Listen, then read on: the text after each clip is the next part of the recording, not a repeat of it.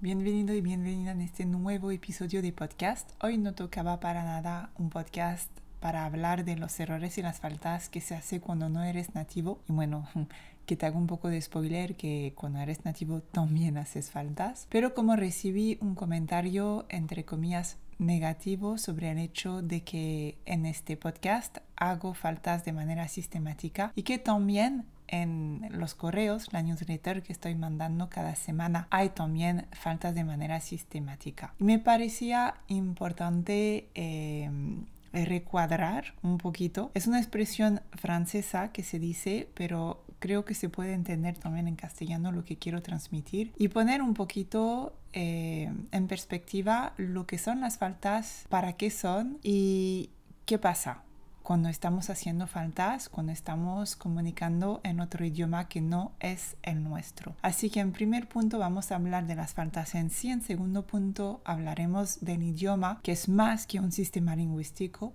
En tercer punto hablaremos un poquito de ese proceso cuando estamos aprendiendo un idioma, que hay un proceso también interno. Y cuarto punto de cuando enseñamos un idioma, cuando estamos del otro lado de ese proceso. Así que para empezar, pues, ¿qué son las faltas? Las faltas es cuando no se está utilizando una forma correcta de un verbo, quizás un plural, un singular también de alguna palabra, y que mm, quizás en cierto modo puede molestar a algunas personas. A mí, honestamente, cuando ya hay personas que están haciendo faltas, no me molesta a partir del momento que no interfiere en la comprensión. Cuando hay una persona que hace tantas faltas, tantos errores, que es imposible entenderlo o seguir también de manera lógica y coherente lo que está diciendo, pues ahí sí que es una molestia. Y eso también pasa en la vida real. Hay personas cuando te cuentan algo te olvidan parte de la frase, no tiene coherencia, no tiene lógica lo que están diciendo. Por ejemplo, espero que no escuche jamás, pero mi marido es de esas personas que le digo, necesito un sujeto, un verbo y un complemento, es que si no, no entiendo lo que me dices. Y él está hablando en, una de sus lenguas maternas, no en castellano. Así que la primera pregunta que me hago a mí misma, si estoy haciendo faltas en otro idioma, ¿qué hago? No hablo con nadie porque hago faltas y les va a molestar. Dejo de compartir cosas me quedo encerrada en mi casa porque estoy viviendo en España y, oh por Dios, estoy haciendo faltas, ¿qué va a pasar? Se me va a caer el cielo encima. Y ahí yo creo que hay un poco una incoherencia cuando somos profes de idiomas y le pedimos a nuestro alumnado de, venga, no pasa nada si no sabes, dilo con lo que ya, ya sabes, con lo que puedes y no pasa nada si haces errores. Pero cuando somos profesores de idiomas parece que hay no podemos hacer faltas de ninguna manera. Y hago también una pequeña paréntesis, yo no soy profesora de español, para nada, yo soy profesora de francés, enseño francés. Entonces, cuando me escuchas hablar en inglés, que es el idioma en la que yo imparto las conferencias en el extranjero. Cuando me escuchas hablar en español, que como vivo en España yo elegí compartir lo que estaba haciendo en mis clases de idiomas de francés eh, en español porque me apetecía conectar con otros profesores que viven en España y me da igual la verdad que su idioma nativo, sea en español o no. Lo único que quería era compartir con otras personas que viven en España lo que estoy haciendo aquí. Y ahí es la función principal de un idioma. Un idioma sirve para comunicar. Un idioma es la expresión, interpretación, negociación de un mensaje dentro de un contexto dado.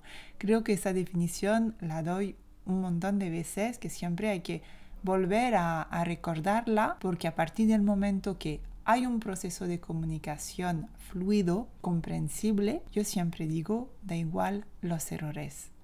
No estamos enseñando en filología francesa. Mi interés tampoco es convertirme en el próximo Cervantes. Incluso en la lengua materna hay confusión y hay malentendidos cuando estás hablando. Por eso en la definición de la comunicación hay esa parte de interpretación y negociación de un mensaje. ¿Qué has dicho? Ah, tú querías decir esto. No, es que yo lo que te decía es esto. ¿no? Nos ha pasado muchísimas veces. Y luego, no es porque estás hablando en tu lengua materna que no estás haciendo fallos nunca.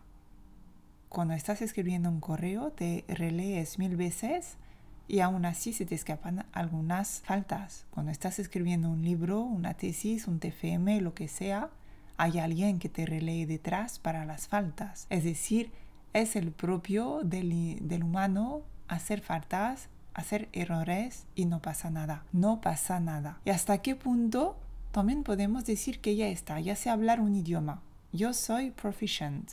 Yo domino un idioma. Ni en tu lengua materna conoces todas las palabras. ¿Cómo vas a conocer todas las palabras en otro idioma? Entonces me parece muy importante poner en contexto lo de las faltas, que hace parte de ese proceso de aprendizaje y es verdad que hay faltas que están cristalizadas y muchas veces yo cuando estoy hablando unos segundos después me doy cuenta de la falta que he hecho pero ¿qué hago? ¿Me corto para decir otra vez la forma correcta cuando todo el mundo nos hemos entendido?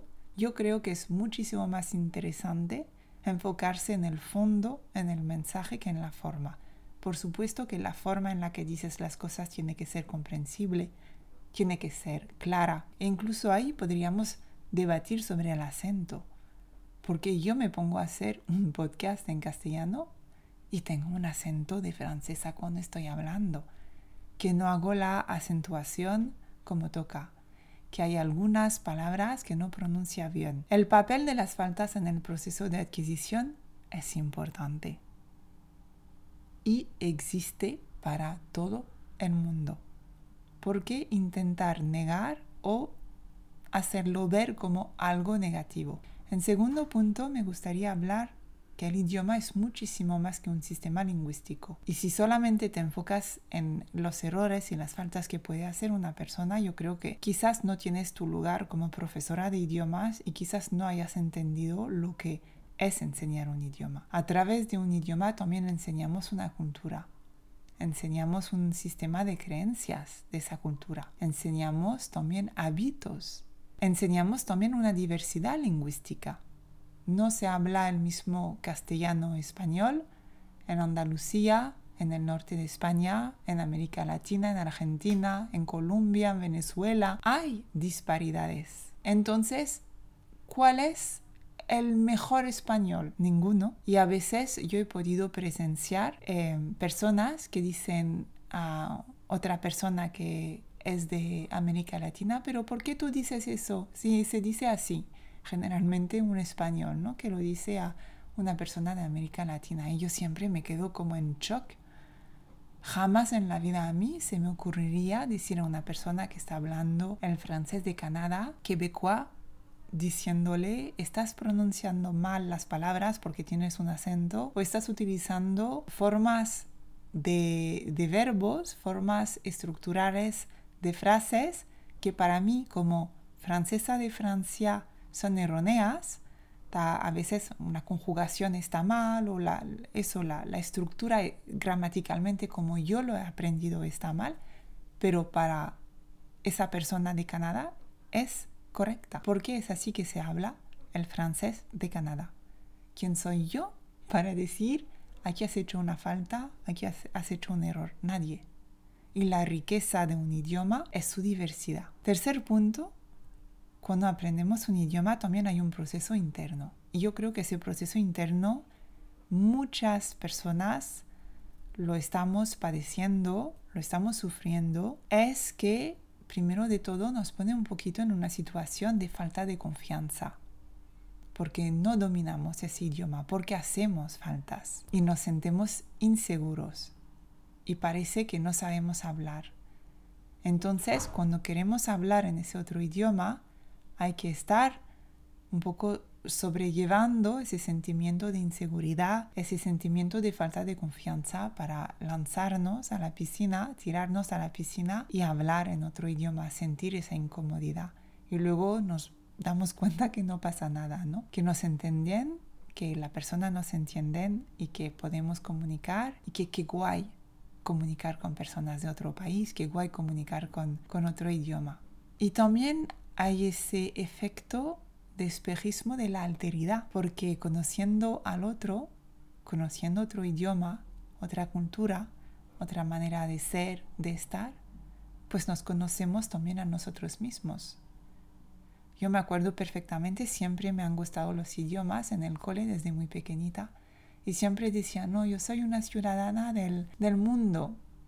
Y luego, cuando me fui a vivir a Escocia, me di cuenta que era muy francesa, muy francesa mi manera de, de pensar, en mis creencias, de actuar, de hablar y y también aquí en, en, España y de tener también a mi marido que no es francés, mi marido que es español, pues me doy cuenta de todas esas cosas, ese condicionamiento que he recibido por haber nacido y crecido en, un país que es diferente en el que estoy viviendo. Me doy cuenta un poquito de todo esto. Y son muchas cosas a las que, que no se refiere en un curso de idioma. Yo creo que sí, son cosas de las que tenemos que hablar. Cuatro puntos. Creo que el punto más importante aún de todo ese podcast es cuando estamos en la posición de enseñar el idioma. ¿Cuál es tu papel como profesora? ¿Apuntar a todos los, errores y las faltas que están haciendo tus estudiantes? ¿Así vas a reforzar su confianza para hablar? Yo creo que un profesor, un docente de idiomas, tiene que facilitar el idioma. Muchísimas veces lo repito. Estamos aquí para facilitar la comprensión del idioma. Y por eso creo en aplicar los principios de adquisición de idiomas, porque hay un principio de adquisición de idiomas que es el filtro afectivo. Ese filtro afectivo hace que cuando nos, nos sentimos a gusto, cuando no nos sentimos parte de un grupo, cuando sentimos miedo a la hora de hablar, podemos utilizar cualquier estrategia, cualquier juego, cualquier cosa, pues nuestro cerebro es como que se mm, pone en modo sobrevivencia se protege y todo el input que podemos recibir, por muy atractivo, muy comprensible, muy rico, muy optimal, todo lo que quieres, pues no se absorbe nada porque estamos simplemente en sobrevivencia. Uf, espera que ahora me está hablando, uf, que no entiendo nada, uf, que ahora me toca a mí hablar, que me va a señalar todas las faltas que estoy haciendo, uy, qué mal, que no puedo. Y luego es cuando mandamos ese mensaje totalmente erróneo que hay personas que están hechas para los idiomas y personas que no están hechas para el idioma. Así que cuando somos profe de idiomas, yo creo que un requisito imprescindible es aplicar los principios de adquisición de idiomas. Da igual la manera en la que lo estás haciendo, pero tenerlo en cuenta. Y luego tener habilidades sociales hacia el que aprende y el que habla otro idioma. Una persona solamente es digna de hablar si no hay faltas, si no hay errores, si no hay acento. ¿Qué tipo de docente eres tú si no tienes empatía hacia el camino qué hay detrás de ese proceso de adquisición de un idioma. Y para terminar, entre compañeros y compañeras a señalar todas las faltas que está haciendo y es lo único que retienes. A mí me gustaría muchísimo ver si esa persona que ha dejado ese comentario, qué idioma está enseñando y si está dispuesta a exponerse ante todo el mundo, a compartir algo valioso, en vez de dejar comentarios así negativos, entre comillas, porque bueno, al final me ha dado una idea de, de podcast absolutamente estupenda, pero se podría implementar el tiempo de manera más positiva hacia compañeros, hacia compañeras que se exponen, que se exponen en un idioma que no es el suyo. Yo creo que todo el mundo hemos caído a veces, ¿no? En algunas de, de esas cosas que he expuesto. Yo hago faltas en francés, yo hago faltas en inglés, yo hago faltas en español, pero os puedo decir que no estaría donde estoy de hoy en día si no me hubiera atrevido a ir a conferencias fuera de España, en Estados Unidos, a pasar en Estados Unidos una certificación para formar a otros profes, si me hubiera quedado en pensar, no puedo, ¿cómo hago faltas? me voy a quedar en mi casa, en mi salón. ¿Cómo puedo trabajar en otro idioma? ¿Cómo, cómo me atrevo, no?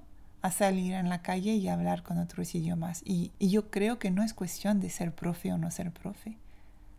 Yo creo que aún siendo profe tenemos que tener más empatía, más tolerancia, más compasión, porque sabemos que hacen parte de ese proceso y no intentar señalarlos. Me gustaría mucho saber lo que opinas porque siempre estoy abierta a aprender, a cambiar de perspectiva, a abrir también mi mente A veces me, me pregunto quizás es porque estoy viviendo en un lugar de España, en Mallorca, sobre todo en un municipio donde hay muchos expatriados, entonces yo tengo muchos amigos de diferentes países y hay algunos que hablan más, mejor español o inglés, depende, vamos cambiando de idioma en función de las personas.